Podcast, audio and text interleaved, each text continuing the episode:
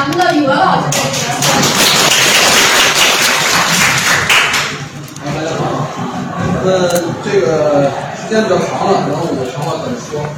呃，但是咱们语文这是一个挺大的科目，呃，我觉得咱们在一起见这个面，最终还是为了找出问题，然后来解决问题，提升孩子的。啊，所以，咱们先从这个高考说起吧。刚刚结束高考，大家可能呃也都关注了大概的情况。那么可能最近的话题基本上在聚焦在那个数学很难，而语文的难度实际上孩子是感觉不到的。他到底做的，他难或者简单，他其实都分不太清楚啊。所以呢，我们自己看了之后发现呢，这个语文呢，基本上呢，它是稳步的朝着新高考的方向在走。因为我们是最后一届这个呃文理分科的旧高考，然后呢，下一届就是新高考，它的这个过渡一定是逐渐的，所以它这个题在稳中有变化，所以新高考的题目大家可能也关注到了，社会上很多人在关注作文，对吧？全国卷的作文，我们的乙卷的作文的冬奥，那么这个作文，呃，我们发现跟以前的保持了一个基本的稳定。但是你看全国甲卷，这还不是新高考，其他新高考再去看甲卷的作文，直接给出《红楼梦》那一段，把很多人看懵了。所以也就是说到我们考试的时候，其实这个语文的其实逐渐逐渐往过走，到新高考的这个 M 码的难度。啊，可能是在增加，但我们认为这些东西回来再看我们高一、高二的学习的话，实际上呢，我们要做好这样一些准备啊。三个方向，其实我们就是说高考的方向，你就朝这个方向走。所以我们学的时候，第一个就是它的广度，你要涉猎很多东西。呃，所以我一会儿展开谈的一个事情。就是要阅读，课本肯定不够用。然后第二个就是深度，那么这种深度实际上呢，就是它常见的。我举一个例子啊，以前呢考在成语的时候，它实际上是看你成语积累的量有多少，它不停的往边界外头给你找这些词语，然后你把这词记了，你回来之后这题就能做对。现在不是这样了，从二零一七年开始，逐渐都变成了最常用的成语。然后呢，你拿着词典去查，当然两个词语变齐，往往往一块一放。查着词典解释是差不多的，你拿着词典不会做题。那这两个之间是有细微的差异的。那么在真正的品味语言的能力，而不是考你记忆力。所以这算是算是深度吧，就是对语言的语言的深度体会和理解。就像我们自己尝甜品或者是这个菜品一样，这东西都是甜的，但是味道是不一样的，对不对？水果各种水果都有带甜味，不一样。所以。他要要要你静下心来去品这个东西，这叫深度。那么第三个点呢，其实就是说的是灵活，灵活。那么没有那种直接记完之后就可以拿出的题，这种上基本上没有。所以我们平时就要在这些方面下功夫。我们刚才说的三个方向啊，呃，一个是它的广度，一个深度，一个是灵活。那么这个就。我们着手的方向呢，就应该是从咱们课内和课外的方向。课内的知识是最主干的知识，一定是要巩固到位的。课外的东西是一定要扩展的。现在咱们缺的啥？我加上说咱们学习存在的一些问题了。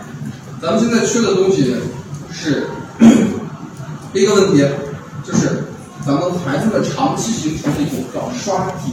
他们你看他这个词。这种刷题，这个“刷”字儿就用的就是粗放式，要看量的，这就是语言能品出来的，对不对？那语文现在这种变化，你用刷刷题解决不了问题。你可能做了很多题，但是没有深度的东西，考试该是往下走，没够着，没涉及。所以这是我们说的呃这样一个问题，就是一定要有深度的。这个思考，我们重做题轻知识，重结论轻思考。那初中的学习可能积累的东西多一些，思考东西也有，但是很浅。但高中的东西，它可能那种思考的一个深度，它没有一个底。就是高考的作文写出来之后，成人写的也不一定比人家，包括老师们写的也不一定比最好的学生好，对不对？所以这个东西它就给你没有天花板。那你咱们如果是不够深度不足的话，那咱很难在高高考中取胜啊。所以这是我们要早早做准备。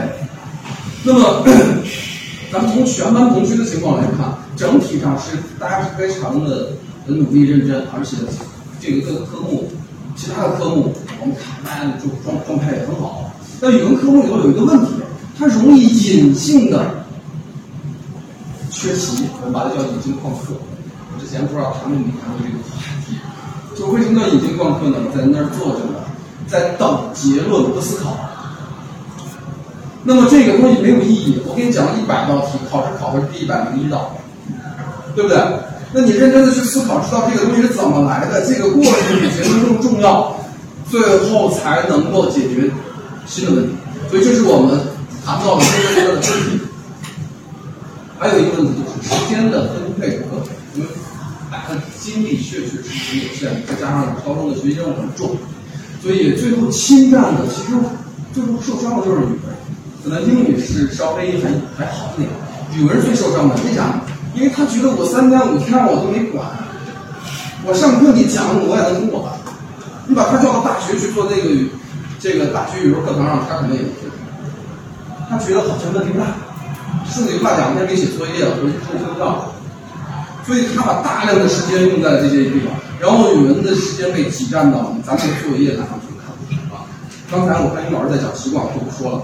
就是就是选择题。直接是选项，后面题。里头是空的。阅读的，阅读文章里头是白的，连个字儿都没有的，后边把答案给了。就是就是急着做题。呢，急着完成任务。我说你可以不做题，你把完文章给我读清楚，题。可以不做，把文章读清楚了以后，他怎么出题。我都不害怕。但问题是你最后把他把题做完了，你看他文章写的啥，说的不清楚。所以这是我们现在学习上出的一些误区，我给孩子会讲啊。说这么多，最后我们来说一下怎么怎么办这个问题啊。我我给大家说一些可操作的。呃，第一个就是读书。我刚给咱们群里发了一个推荐的书目啊。读书呢，其实我也是咱们这一年，就是我孩子也在这一届，这一届，然后呢，这个他的这个作文还写的还可以，但是我在回想这个问题的时候，我发现我没给他讲多少东西，其实。我整天也很忙，每天他自己也很忙，然后咱们也知道，家长有他说话是听不进去。